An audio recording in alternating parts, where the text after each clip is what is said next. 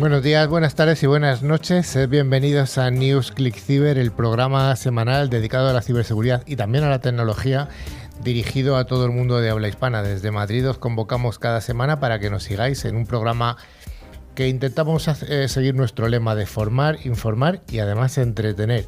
Hoy el equipo es un equipo bastante reducido pero importante. Aquí a mi derecha tenemos a don Sergio. Hola Sergio. Hola Carlos. Muchas ganas de, empezar después de unas semanas de, ausencia. Después de unas semanas de ausencia, pero solo en el estudio, porque en lo espiritual siempre aquí con nosotros. Eso está claro, eso siempre. Tengo también a don Dani Vaquero. Hola Dani. Hola a todos. ¿Por qué llevas unos cascos si no te hacen falta o sí te hacen falta? Pero ese, el auricular es, ah, el micrófono es lo que... En la radio nunca se sabe, hay que estar preparado para cualquier imprevisto. Si te piden un H-Burger, ¿qué haces? Pues, pues se la sirvo. hay que preguntar si conoces cebolla, ¿no? Claramente.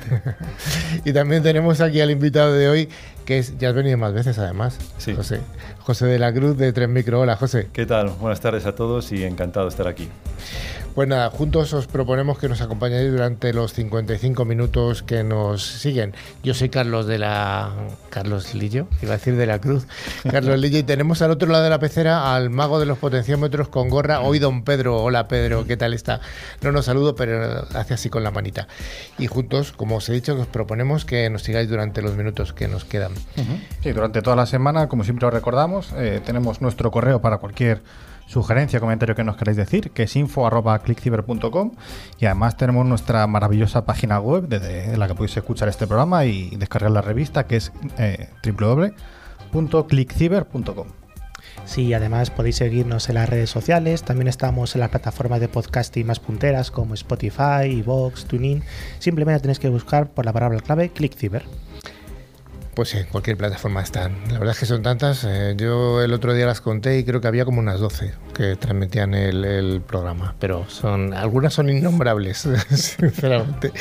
Bueno, Sergio, ¿cómo vamos a entretener a nuestra audiencia? Bueno, pues vamos a comentar. Vamos a empezar comentando las, las noticias de ciberseguridad más jugosas de la última semana. Luego vamos a hacer una ciberpíldora, que en este caso va a ser sobre el evento ENISE que ha sido esta semana en León. Eh, luego haremos nuestro monográfico que esta semana va a ser sobre Thor. Y luego tendremos nuestra entrevista con el invitado, que ya hemos presentado, que es José de la Cruz, el director técnico de Tren Micro. Pues vayamos con ese primer bloque, el bloque de noticias de ciberseguridad.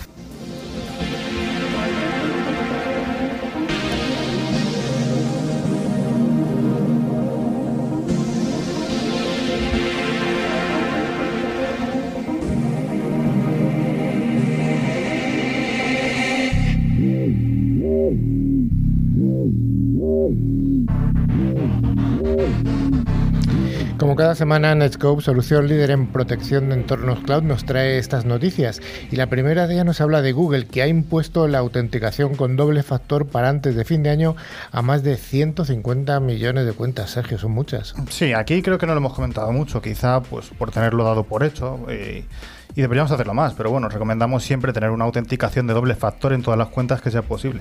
Al final es una, es una de las mejores opciones para proteger nuestra seguridad digital, porque no solo depende de que alguien nos adivine o nos robe la contraseña del sitio en cuestión, sino que también tenga por nuestro móvil nuestra cuenta de Google Authenticator o el, o el segundo factor que queramos. Sí, bueno, Google ha visto que en los últimos años eh, ha habido un incremento muy notable de ciberincidentes, por lo que ha optado por obligar a las cuentas, en este caso personales, no profesionales de Google, a adoptar este doble factor de autenticación se prevé que hay unas 150 millones de cuentas, que ya es una pasada, ¿no? Además, pues implementarán otras funciones como el propio gestor de contraseñas que tiene el navegador Chrome, también de Google, y otro gestor de contraseñas en Android. Sí, puede que para algunas personas la decisión de Google de imponer la doble autenticación no sea bien recibida. Pero bueno, eh, es que el hecho de tener que realizar un esfuerzo extra para acceder a sus cuentas, pues quizá le supone una incomodidad o simplemente lo ven innecesario. Pero es que esto, volvemos a decir, que es que aumenta considerablemente la seguridad de todas nuestras cuentas.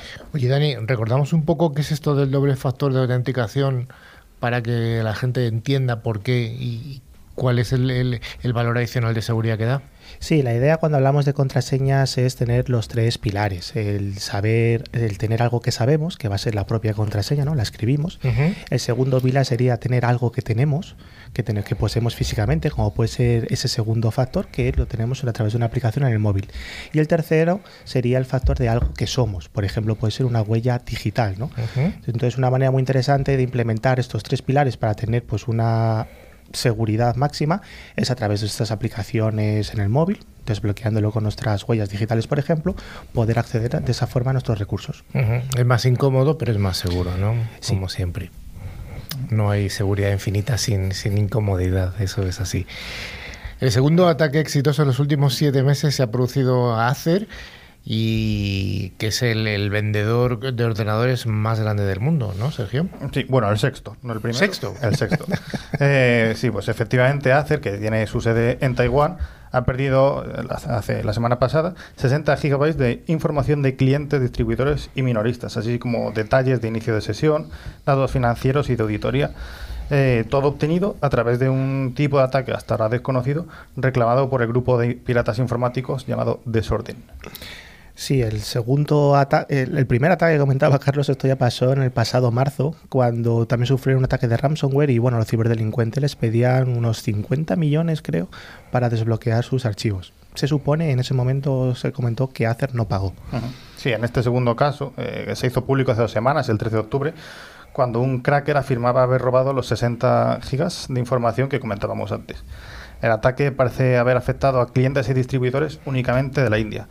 Eh, de hecho, aunque no se ha confirmado oficialmente lo que contienen los datos, Acer confirmó que el ataque había sido exitoso al día siguiente, el 14 de octubre, informando que habían tomado las medidas necesarias e informado al equivalente del, del Blue Team del gobierno de la India y a los clientes que se sospechaba que había afectado el ataque. Bueno, las fuentes oficiales comentan que no han sido afectados a su operativa diaria de, de pero también habrá que ver un poco cómo qué implicaciones tiene esto por ser un segundo ataque sufrido a la misma, a la misma empresa y en tan poco tiempo, ¿no? Mm. Nunca se sabe si quedó algo residente por ahí, ¿no? Pues mira, eso puede ser bastante probable. Pensamos que se ha desinfectado todo, se ha eliminado todo posible malware, puertas traseras y demás, y algo, algo se queda por ahí que al cabo del tiempo se vuelve a activar. José me está haciendo gestos, ¿es habitual que se quede algún rastro por ahí? Es muy habitual. La verdad es que ese es el principal problema que tenemos, ¿no? Cuando tenemos un ataque de ransomware, ya no es el hecho de pillarles, de saber por dónde han entrado, eso ya es irrelevante. Lo importante es saber si siguen todavía contigo. Y posiblemente antes lo estaba, lo estaba pensando, según lo comentabais, es muy probable que venga del primer ataque que, que sufrieron, que se quedó alguna puerta trasera, algún acceso y que han utilizado para, para esto. O que las lecciones aprendidas no han sido aplicadas. Ojo. Bueno, pues vamos al estreno de, Windows 11. Windows 11 se estrena y se estrena, como no, con 14 vulnerabilidades y además con un 0 de Sergio. Sí, sí, no han hecho falta más que unos pocos días para que Windows 11 eh, pues saliera de manera oficial y que, eh, pues que hayan tenido, que hayan descubierto que tienen 14 vulnerabilidades en su nuevo sistema operativo. Varias de ellas son de criticidad alta y una de ellas es incluso un 0 day. Sí, estos zero days son vulnerabilidades de los que todavía no han sido publicadas información al respecto o incluso una manera de parchearlo o de protegerse ante esta situación. Eh, concretamente, lo que se ha descubierto en este Zero Day es que se consiguen conseguir privilegios elevados de unos procesos a otros, por lo cual podrían ejecutar pues, un proceso malicioso con privilegio de administrador.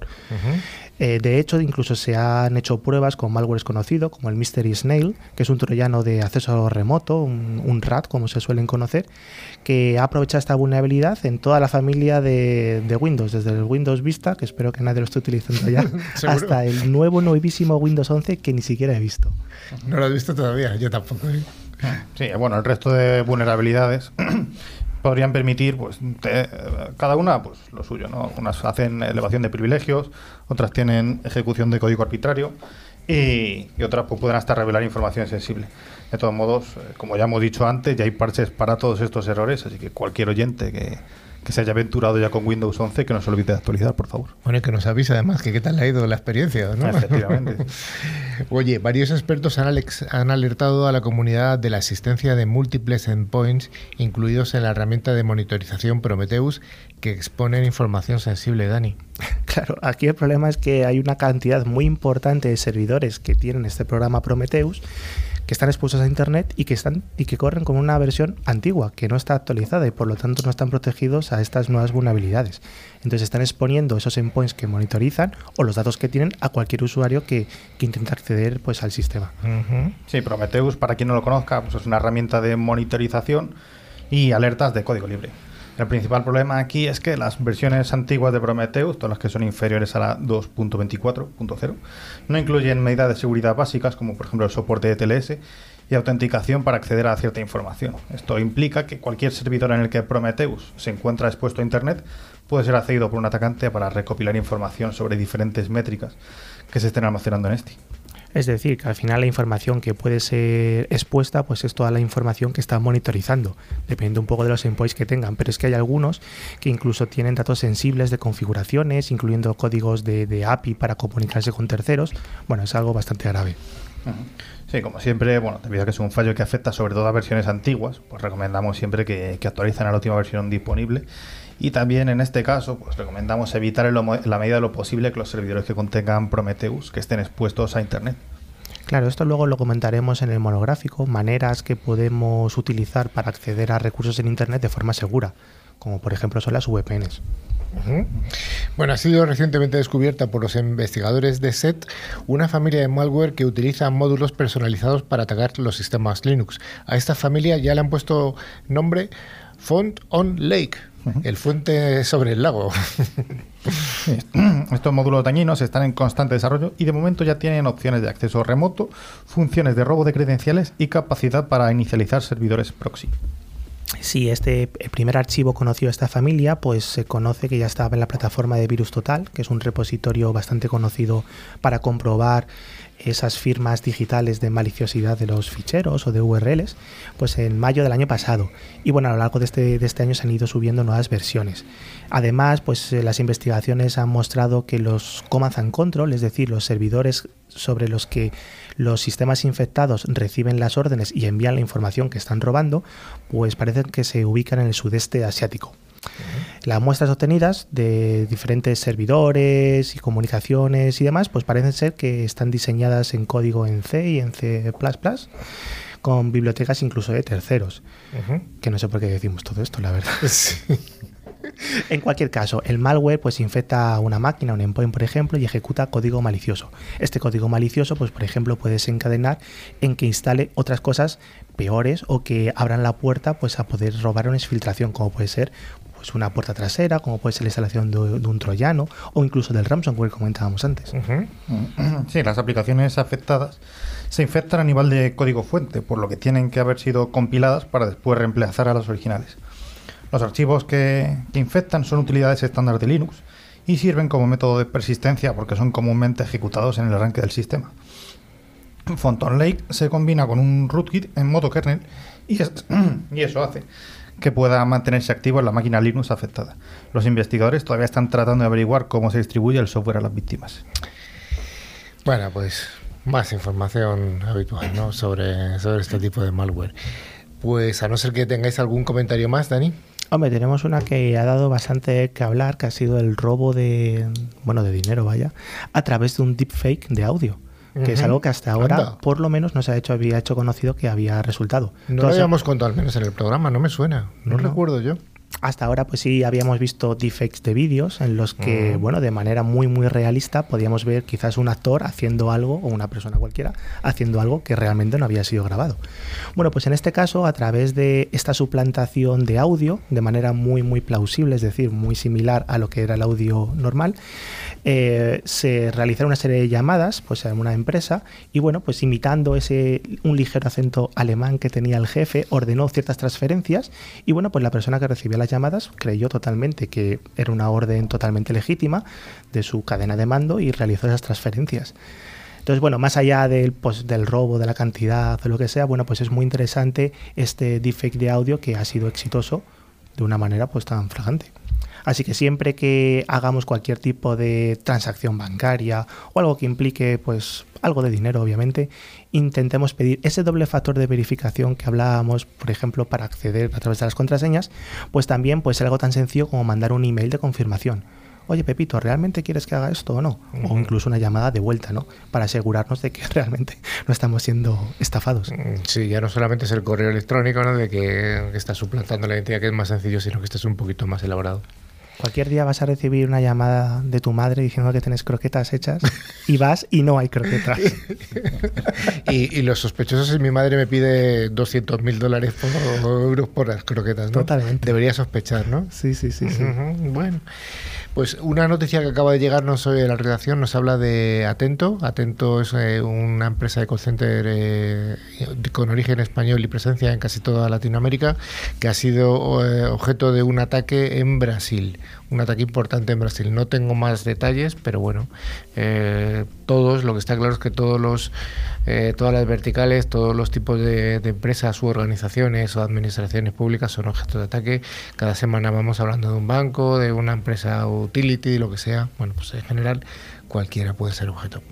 Pues hasta aquí las noticias, podríamos dar muchas más, pero no queremos meter más miedo.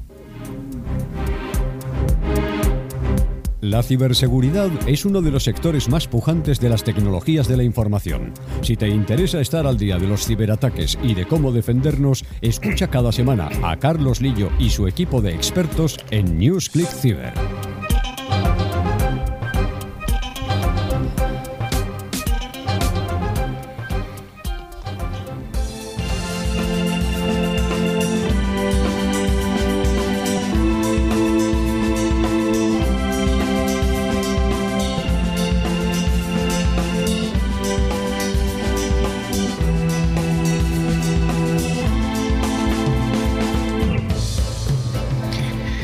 Una de las misiones de NewsClick es la de formar, informar y entretener y para ello pues tenemos esta sección de las ciberpíldoras en la que hablamos de distintos puntos que tienen que ver con la ciberseguridad.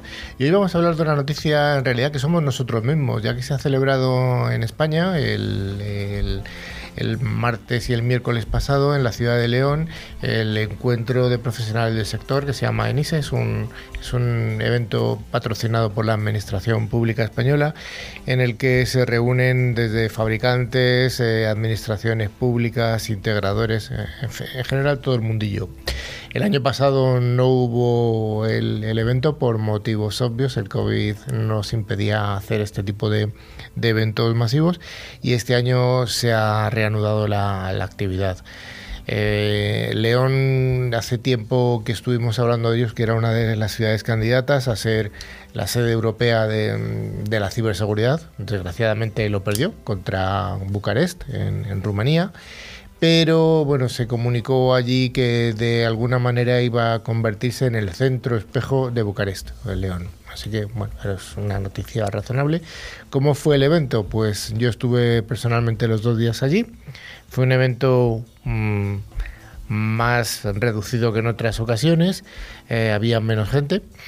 Eh, pues en las ponencias eh, las mesas estaban separadas unas de otras, pero aún así hubo alguna ponencia interesante. Me resultó muy interesante una en la que había cinco CISOs, casualmente tres mujeres y un hombre, me pareció eh, curioso, que se han moderado por el ISMS Forum. Y una de las, de las preguntas que hizo el moderador de forma abierta era si cómo estaba si había habido, si detectaban ellos más o menos ataques en sus distintas organizaciones. La respuesta obvia era de todos que sí, que había habido más ataques. Y, la siguiente pregunta, que era la, la, lógica, es, ¿y estos ataques eh, implican que vais a tener más recursos por parte de la dirección? Y en general decían que sí, porque últimamente sí que estaban ya la alta dirección cada vez más concienciada respecto a, a que hace falta recursos para defenderse, porque es mejor defenderse que luego pagar. Y aquí, en el punto este de pagar, voy a contar una, estadística eh, curiosísima y además que la voy a abrir a debate para, comentarla entre los cuatro, las cuatro personas con las que comparto mesa. Según New, New Home, que es una, una, empresa que se dedica a este tipo de estadísticas, debe haber muchas, y yo no sé cómo hacen esta estadística, pero los resultados son los siguientes. Hay dos. El primero, el precio de los ciberseguros, de las cuotas que se pagan por ciberseguros, ha subido en el último año un 32%. Es decir, el riesgo asociado ha subido un 32%, lo cual es interesante. Y, a qué se debe este aumento del 32%? Bueno, pues las empresas que venden ciberseguros eh, apoyan este crecimiento este, en, en, las cuotas porque el ransomware ha crecido, y esto ya lo hemos comentado en el programa, en un 170% año a año. Entonces, como crece tanto, el riesgo aumenta, con lo cual la cuota que tiene que pagar es mayor. Es como cuando Dani se compra un coche y va y lo asegura y se pega cinco golpes el primer año, pues el siguiente te sube la cuota. Dani. Pues me cambio. Te cambias, sí, pero te eh, cuidado que las empresas de, de seguros se pasan la información de unas de otras. Así que. y la otra, la otra derivada de esto es que según esta misma empresa, de las empresas que pagan eh, el rescate, de las que pagan, el 40% son estafadas. Y eh, además se, se declina en dos, en dos eh, guarismos, que es que el 32% de esas empresas que pagan rescate, una vez pagado le dicen, ahora me pagas más. Tremendo, tremendo. Y el 8% jamás recupera los datos de los que eh, o sea, a ver si lo pagan. O sea que el 40% de estafas. Dani, ¿qué vas a hacer si te estafan? Al final la mejor estrategia es tener un plan de ciberseguridad previo. Ya no hablamos de formación ni de prevención, sino pensar en qué pasa si todo falla y nos ocurre esta situación. Lo estás comentando tú, pagar no te garantiza que vayas a recuperar nada ni que vayas a estar en tu situación inicial. Así que hay que asumir ese problema de que vamos a estar en algún momento y pues tengamos algún tipo de plan de desastre, de disaster recovery, de continuidad del negocio y de seguir adelante si esto pasa. Igual que, bueno, pues nos explota el volcán que teníamos al lado. Pobres, pobres, pobres personas de La Palma. ¿Algún comentario adicional por parte de la mesa? Sí, yo quería comentar que me ha gustado lo que ha dicho él, que hay que asumir. ¿no? Esto es lo que establece la premisa, bueno, el modelo de Zero Trust, que tienes que asumir que más tarde o más temprano vas a Va a tener ocurrir. una brecha. ¿no? Y por ese motivo hay que protegerse, pero también hay que tener un plan para poder reaccionar cuando tienes este tipo de incidentes y sobre todo, como comentasteis antes con el caso de Acer, garantizar que efectivamente has conseguido limpiar aquello y que no hay más actividad. ¿Y cómo se puede garantizar eso? ¿Se puede garantizar o al menos tener un... Claro. Eh, yo creo que hoy en día ya no nos tenemos que centrar, es decir, la protección sigue siendo fundamental. Yo represento una compañía que, vende soluciones de ciberseguridad, pero nosotros mismos estamos, eh, asumimos que nunca vamos a poder cubrir el 100% de las amenazas, es imposible, ¿no? Por lo tanto, estamos dando soluciones no solamente que ayuden a prevenir y a poner barreras para evitar que consigan atacar, sino también que les ayuden a tener visibilidad. Yo creo que la visibilidad es el activo más importante que puedes tener en seguridad, porque primero no puedes proteger aquello que no ves y segundo, si tú ves lo que está ocurriendo dentro de tu infraestructura, pues vas a poder tomar medidas, vas a poder aislar redes, vas a poder eh, formatear, vas a poder hacer lo que sea, pero si lo sabes, claro, si no lo sabes tienes un problema. Está claro, es así. Yo creo que siempre, además has dado la clave, el 100% de seguridad no existe, eso no va a existir nunca, ni con un fabricante, ni con otro, ni con una colección de fabricantes, eso no existe, pues estaremos seguros al 99,x9, pero ya está, pero siempre va a haber un porcentaje. Y cuando dices a alguien, no, el 99% de... tienes una protección del 99%, el 1% es muy importante porque eso en un año es enorme, son muchísimas horas de exposición, con lo cual, bueno, este es tremendo. Pero bueno, es lo que hay. Por eso decimos siempre que en ciberseguridad hay trabajo, hay trabajo de calidad, porque hay mucha gente que se dedica a esto. O sea que animamos, como siempre decimos a los jóvenes, a que se sigan formando. Bueno, pues hasta aquí esta ciberpíldora en la que hemos dado un, un tema de un evento, que nos ha dado una alegría que volviera a haber eventos, probablemente van, van a aumentar a lo largo del tiempo y estos próximos meses. Y por otra parte, esta noticia de que cuidado con pagar porque no te supone que vas a recuperar lo que has perdido. Thank you.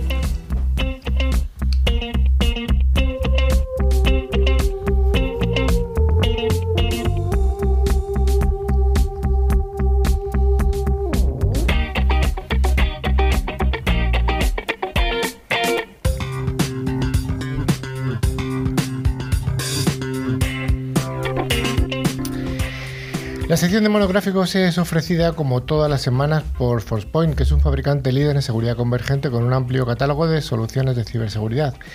Y para empezar con unas palabras, vamos a empezar con unas palabras que quizás nos asustan un poquito. Dark web, la web oscura. La web oscura, que es lo que se conoce como el lado oscuro de la, de la Internet del otro. Aunque no es el objetivo de hablar solamente de la Dark Web hoy, la verdad es que si quieres profundizar en el mundo de la privacidad y también en el del anonimato, pues estamos bastante seguros en NewsClick Cyber que has escuchado previamente hablar de Tor TOS y no estamos hablando de un dios, ¿no? En el monográfico de hoy vamos a, explotar la privacidad, el anonimato y la ciberseguridad, utilizando para ello el navegador Tor. Y es que cuando alguien se pregunta acerca de Tor, lo primero que nos viene a la mente es el anonimato y que está lleno de seguridad, privacidad y también de protección. ¿Pero esto es realmente así? Comencemos por el principio, Sergio. ¿Sabrías diferenciar entre privacidad, anonimato y seguridad? Sí, eh, no, son, no son términos tan intercambiables como se puede pensar o como se usa habitualmente. Eh, la privacidad y el anonimato a menudo se pueden sustituir entre sí y, además es que suele ser en un contexto incorrecto, o sea que es fácil confundirse. Es importante comprender que el anonimato y la privacidad no son lo mismo. Puede, puede ser anónimo pero no privado y al contrario, puede ser privado pero no anónimo. Para que nuestros oyentes lo tengan claro, eh, la privacidad es la capacidad de mantener ciertos datos e información sobre ti mismo exclusivamente para ti y controlar eh, qué y quién tiene acceso a ellos. Cuando se trata de, privacidad online, básicamente es una cuestión de cuánta información personal puedes guardarte para ti mismo cuando navegas por internet o usas un software de cualquier dispositivo. Por ejemplo, a mí no se me ocurriría eh, publicar mi contraseña de desbloqueo de mi portátil en internet. En resumen, la, privacidad es la capacidad de controlar a qué información permites que otros accedan. Y cuando hablamos de anonimato, pues nos referimos a que nadie sabe quién eres, aunque más o menos sí que pueden saber qué es lo que estás haciendo. Eh, puede ser anónimo, por ejemplo, en el mundo físico. Cuando te pones una máscara con un círculo o un triángulo, hay que hacer alguna vez ese programa. O la, serie de La Casa de Papel, ¿no? Que van con la mascarilla esa. No, hombre, no, ya estás desactualizado. Estamos hablando del juego del calamar. Ah, es que todavía no, no ha caído en mis Espérate a Halloween que ya verás a ver cuántas máscaras estas ves. Bueno, pues cuando nos ponemos una máscara o nos ponemos unos guantes para ocultar nuestras huellas digitales, eh, pues básicamente estamos eh, incurriendo pues, en un anonimato para que nadie sepa quiénes somos. Cuando hablamos del mundo digital es exactamente, exactamente lo mismo. Intentamos evitar que esas entidades online pues, recopilen o almacenen datos que nos podrían identificar, como por ejemplo la ubicación. Podremos denegarles que sepan nuestra ubicación. ¿no? Entonces, si quieres permanecer en anonimato cuando estás navegando a través de Internet, pues hay muchas herramientas que te permiten hacerlo. Y una de ellas, que es la que vamos a hablar hoy, es Tor, que básicamente es una red que nos permite navegar de forma anónima. y, bueno, y luego el último punto que habíamos comentado antes, que es la seguridad como tal. Pues son todos aquellos conjuntos de medidas que nos protegen contra posibles daños, como por ejemplo nuestra reputación o nuestros archivos online, offline o lo que sea. Aquí entran en juego pues, ciertas herramientas de ciberseguridad, como hemos comentado en muchos programas, como un sistema antivirus, un sistema cifrado de, archivos importante, o simplemente la autenticación de un doble factor pues, para proteger nuestras cuentas y nuestros datos que están en, esas cuentas. Vale, vale, pero vamos al principio. ¿Qué es Tor, Dani? ¿Cómo podemos definir esta herramienta? Bueno, pues son unas siglas que concretamente significan The Onion Router. Entonces es un navegador que permite a los usuarios pues intercambiar la información online, es decir, conectarse a ciertos recursos, un sitio web, por ejemplo, de forma anónima. Para explicarlo de una manera sencilla, cómo consigue esta anonimización. Básicamente lo que va a hacer va a ser rebotar las conexiones por diferentes rutas, lo que convierte pues, a través de esos rebotes en una información muy difícil de rastrear y por lo tanto se convierte en anónimo. Entonces Tor puede gestionar esto pues ocultando la identidad de los usuarios a través de tres tipos de servidores por todo el mundo. Y, además va a agregar capas de cifrado por cada salto, por lo que también se le da el nombre de Onion o cebolla por las diferentes capas. Entonces, si alguno tiene en mente cualquier película en los que hay un ciberataque informático de alguna manera y vemos un mapa mundial con una conexión que va saltando de país en país, así salta por todo el mundo, bueno, pues esto realmente, que es como muy fantasioso, es como funciona Tor. Nuestra conexión va a viajar a través de distintos nodos o servidores ubicados geográficamente pues por todo el mundo, dando esa capacidad de anonimización.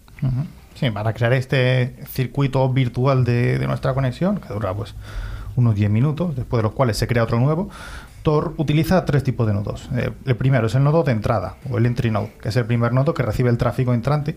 El problema principal es que hasta que nuestra conexión no llega a este nodo de inicio, a este nodo de entrada, el tráfico no está cifrado. Pero una vez aquí, ya sí. Luego están todos los nodos intermedios, que estos son pues aquellos nodos que pasan los datos de uno a otro. Y aquí ya sí que está cifrado, que es donde entra el juego el, nombre Onion, el protocolo Onion que es pues ir añadiendo como una cebolla, pues ir añadiendo una capa, la quitas una capa cuando llegas a otro nodo. Estos nodos pues se eligen, se eligen al azar y con cada salto el nodo actual elimina, como hemos dicho, la capa de cifrado y agrega otras nuevas, entonces protege la comunicación en cada salto. Y luego está eh, pues el último nodo, el nodo de salida o el exit node, que es el último nodo y el que entrega el tráfico al destino final, eliminando pues todas las capas de cifrado y entregando el mensaje en claro al, al destinatario. como, como veis, pues la información de quién, ha- de quién inició la comunicación, es decir, la identidad del usuario, permanece ambigua, ya que solo será posible averiguar el último nodo del circuito de, de Tor. O sea que hay una parte que sí que, es, que está en claro, entre comillas, que es entre el usuario y ese primer nodo. hasta que se establece la conexión. Claro, pero este anonimato tan fantástico ya hoy en día ya no lo es tanto. Porque al final hay actores, como pueden ser gobiernos, entidades públicas o incluso servicios de investigación, que se ocupan de administrar algunos de estos nodos de salida, para, según ellos, pues monitorizar quizás actividades delictivas o quizás no, quién sabe, ¿no? Entonces, bueno, ya no es tan anónimo como nos gustaría, aunque obviamente sigue teniendo pues bastante de ello. Además, Tor nos permite crear sitios web y ocultar dónde están localizados. Podemos crearlos con una extensión que será .onion en vez de .com o .es, que obviamente pues estas extensiones no .onion no se pueden abrir en cualquier navegador. Entonces, si queremos acceder a través de Google o Bing, no están indexados y por lo tanto no son no están en la parte pública o accesible de, de alguna manera, ¿no? Oye, ¿cuál es la relación de Tor con las VPNs? ¿Es necesario utilizar una VPN para acceder a Tor o no, Sergio? Mm, Bueno, su finalidad es la misma, es decir, tanto las VPNs como Tor funcionan pues, para proteger el anonimato y la privacidad online. Pero por un lado, pues Tor es un navegador gratuito que cifra la comunicación y otorga anonimato.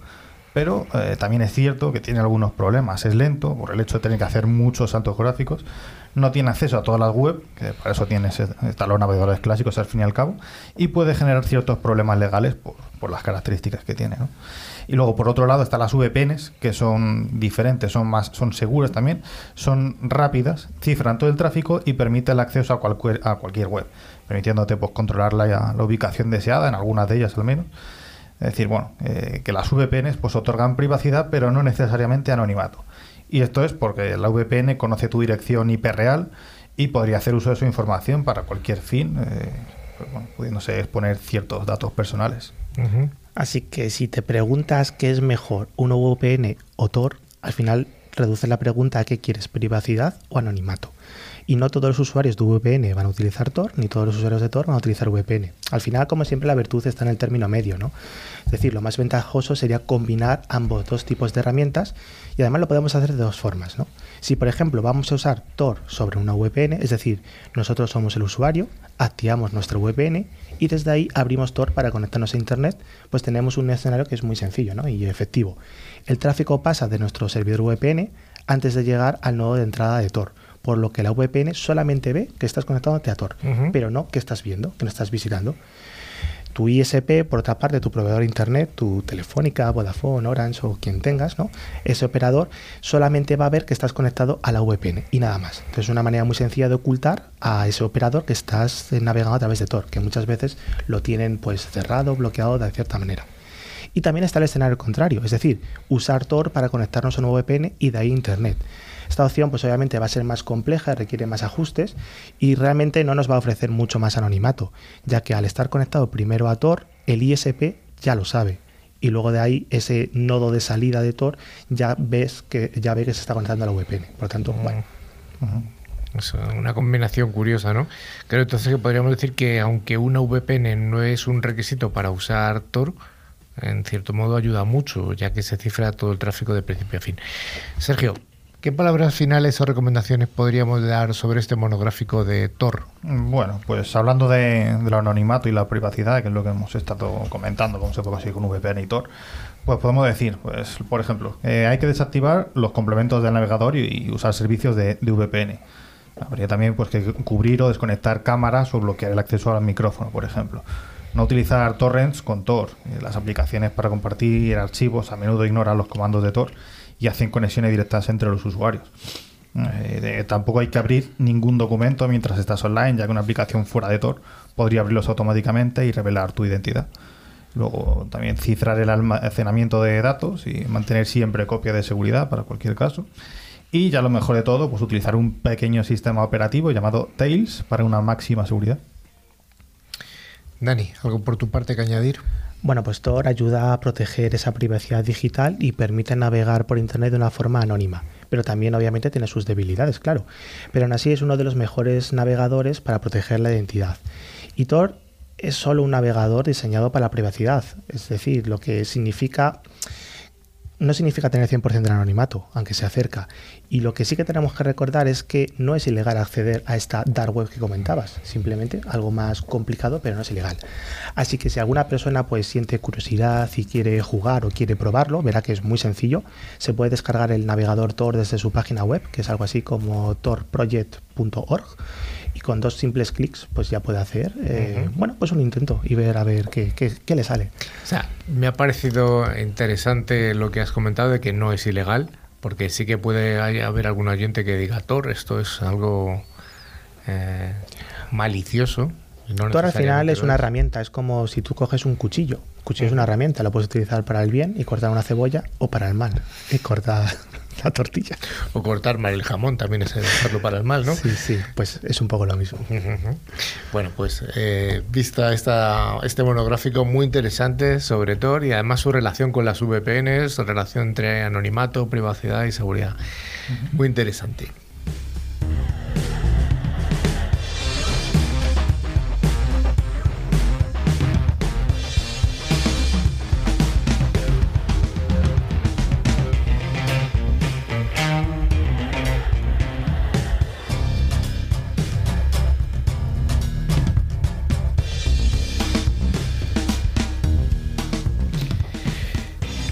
Has estado ya con nosotros y has intervenido ya en el programa José de la Cruz, director técnico de Tren Micro. Pero hoy no vienes a hablarnos de Tren Micro, vienes a hablarnos de una cosa muy interesante, además que yo creo que vamos a abrir un debate más que interesante, y son los programas de concienciación para familias o bien cómo podemos dar una seguridad razonable para, para las familias.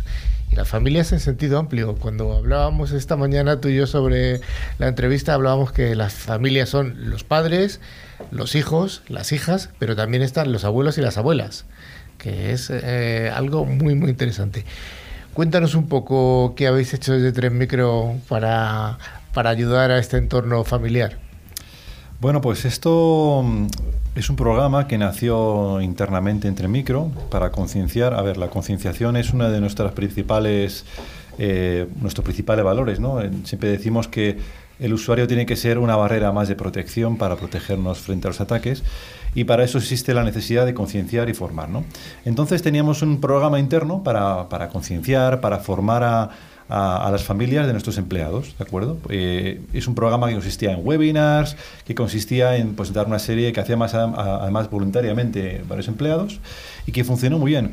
Y alguien tuvo la brillante idea de hacerlo público es una, una, iniciativa que se llama Internet Safety for Families and Kids y que es totalmente gratuita.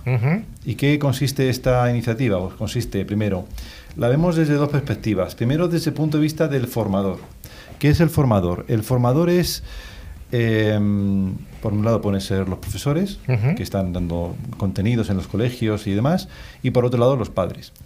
Eh, ¿Qué les damos a, estos, eh, a estas personas? Les estamos dando herramientas, primero a través de webinars. Estaba antes ojeando un poco las alternativas que, tenemos, que hemos ofrecido y bueno, desde cómo construir una password segura a cómo eh, configurar correctamente en tu, entorno de casa para navegar por Internet de manera segura, a incluso a detectar pues bulos relacionados con el COVID o incluso he visto uno que me ha gustado mucho que es para identificar casos de bullying en Internet. Entonces, eh, no solamente se centra en la ciberseguridad como tal, sino que se extiende un poquito más. Y por otro lado, lo que queremos es hacer partícipes a los niños de una manera más entretenida, más divertida. Pues eh, hemos eh, creado la Cyber Academy, donde pueden ver vídeos que son pildorillas, como la que acabáis de hacer vosotros hace un momento, eh, donde se les da un contenido, pues por ejemplo se habla sobre passwords, y luego pueden participar en un juego que es un Kahoot para responder preguntas, le damos información a los padres para que tengan vías para establecer conversaciones y hablar sobre el tema. Es decir, es un poco eh, hacer partícipe a toda la familia de lo que es la ciberseguridad. ¿Qué herramienta o qué herramientas eh, habéis desplegado o ponéis eh, a disposición de las familias? Pues mira, además de todos los contenidos que he mencionado ya, tenemos una herramienta que permite a los educadores, ya sean padres o, profesores, supervisar y ayudar también a concienciar al usuario, en este caso a los niños. Digo también educar porque es una herramienta que no solamente va a bloquear, por ejemplo, si haces un vídeo en YouTube que sea de dudosa reputación, o si hay una imagen, eh, por ejemplo, que tenga contenido pues, eh, sexual, la va a difuminar, sino que además también ayuda a que el usuario entienda por qué no estaba accediendo ese contenido y le explica los motivos por los cuales eso puede ser o puede representar un riesgo. También eh, les ayuda a identificar posibles riesgos de privacidad. Antes estábamos hablando de privacidad en, pues en redes eh, públicas, en redes sociales, y bueno, y, de nuevo y, eh, formándoles para que entiendan los riesgos que pueden entrañar. Sí, porque desde luego uno de los riesgos vienen asociados a las redes sociales, al mal uso de las redes sociales, evidentemente. O sea que una educación de cuáles pueden ser los, los, los buenos usos y costumbres puede ser más que interesante. Eh, otra cosa que yo creo que, habría que explorar es cómo hacer ese aprendizaje conjunto entre educadores y educandos, ¿no? O sea, padres e hijos o, profesores y, alumnos, ¿no? Claro. Pues eh, precisamente en ese sentido yo creo que lo han hecho mis compañeros muy bien. A mí me gusta mucho la, el contenido que estamos dando, porque ya te digo que no, no trata de manera aislada a unos y a otros, sino que lo que pretende es que haya una educación colaborativa, ¿no? que, que puedan trabajar entre ellos, pues ya te digo, desde haciendo conjuntamente ese Kahoot o participando de manera conjunta y en el caso de que haya pues, un problema y demás, ayudándoles a eh, explicar cómo correctamente eh, podemos eh, trabajar. Sí. Por supuesto también todo lo que sea navegación y demás. La página web te voy a decir cuál es, porque la tengo que apuntar. Sí, claro, es, es interesante decir, hemos dicho que es, un, que es un contenido gratuito. Entiendo que es un contenido en español, además, ¿no? Tiene contenido en español, efectivamente. Aunque la página web principal está en, inglés, luego los webinars y demás, eh, pues eh, pinchar un desplegable y está en contenido en diversos idiomas, entre otros castellanos. Ah, pues es, más que interesante. Insistimos, gratuito, en español. ¿Y cuál es la página a la que La URL, que se está todo el mundo preguntando, es https, dos puntos barra barra, www.trenmicro.com barra internet guion safety. O sea, www.trenmicro.com barra internet guion safety. Safety. Safety, exacto. Safety acabado en Y. Exacto. Bueno, y a mí, yo te he preguntado antes eh, por el programa de concienciación en sentido amplio para familias, porque hay un punto que yo creo que siempre se queda eh, vacío o en el aire, nos preocupa a todos eh, los niños, los menores, pero yo creo que todos tenemos en la mente de alguna persona mayor, alguna persona ya de edad avanzada, que se encuentra en un mundo en el que se encuentran perdidos. Eh, pues porque no son capaces de instalar la aplicación para pedir una cita médica o porque no son capaces de mm, instalar la aplicación bancaria que ya se lo exige porque el procedimiento de los bancos ha sido muy sencillo. Eh, te ponemos un cajero automático, eh, vamos a ayudarte a hacer las transacciones con el cajero automático, cada vez quitaban más gente de las oficinas y ahora ya directamente mm, no hay gente en las oficinas, tienes que pedir cita, es un dolor para ellos además de hacerlo. En fin, eh, eh, en resumidas cuentas, que tienen que hacer cada vez más transacciones o, bueno, vivir la vida digital y se encuentran perdidos y, además utilizan redes sociales para, para compartir las fotos con sus nietos, etcétera. Y este programa se puede extrapolar o se puede abrir también a, a estas personas mayores. Sin duda, porque no solamente es cuestión de, como decía, y a mí es una palabra que no me gusta, controlar, ¿no? no se trata de controlar, porque además los niños o los usuarios, en este caso los niños son mucho más listos que nosotros y siempre se lo van a saltar, ¿no? Eh, se trata de educar, ¿no? Y precisamente a los mayores que no han tenido la suerte de nacer con la tecnología que tenemos, podemos también eh, ayudarles con los contenidos que hay, pues para que aprendan de manera muy sencilla e intuitiva, pues por ejemplo, a identificar un bulo relacionado con el COVID. Eh, hay con todo tipo de contenidos que le van a ayudar tanto a mayores como a pequeños a poder eh, formarse. Yo creo que además este programa, como has contado, es un programa global que no es solamente de España, con lo cual entiendo que tendrá mm, aportaciones de distintos, de distintos países. Efectivamente. Pues no sé, a mí me parece fantástica la, iniciativa de Tren Micro, que además que Tren Micro ya sabéis que está aquí presente en el programa, no solamente regalando, eh, regalando los antivirus de cada semana, sino que además haciendo aportaciones interesantes. Así que enhorabuena, enhorabuena José, y que muchas como vosotros tenía que haber. Pues hasta aquí la entrevista.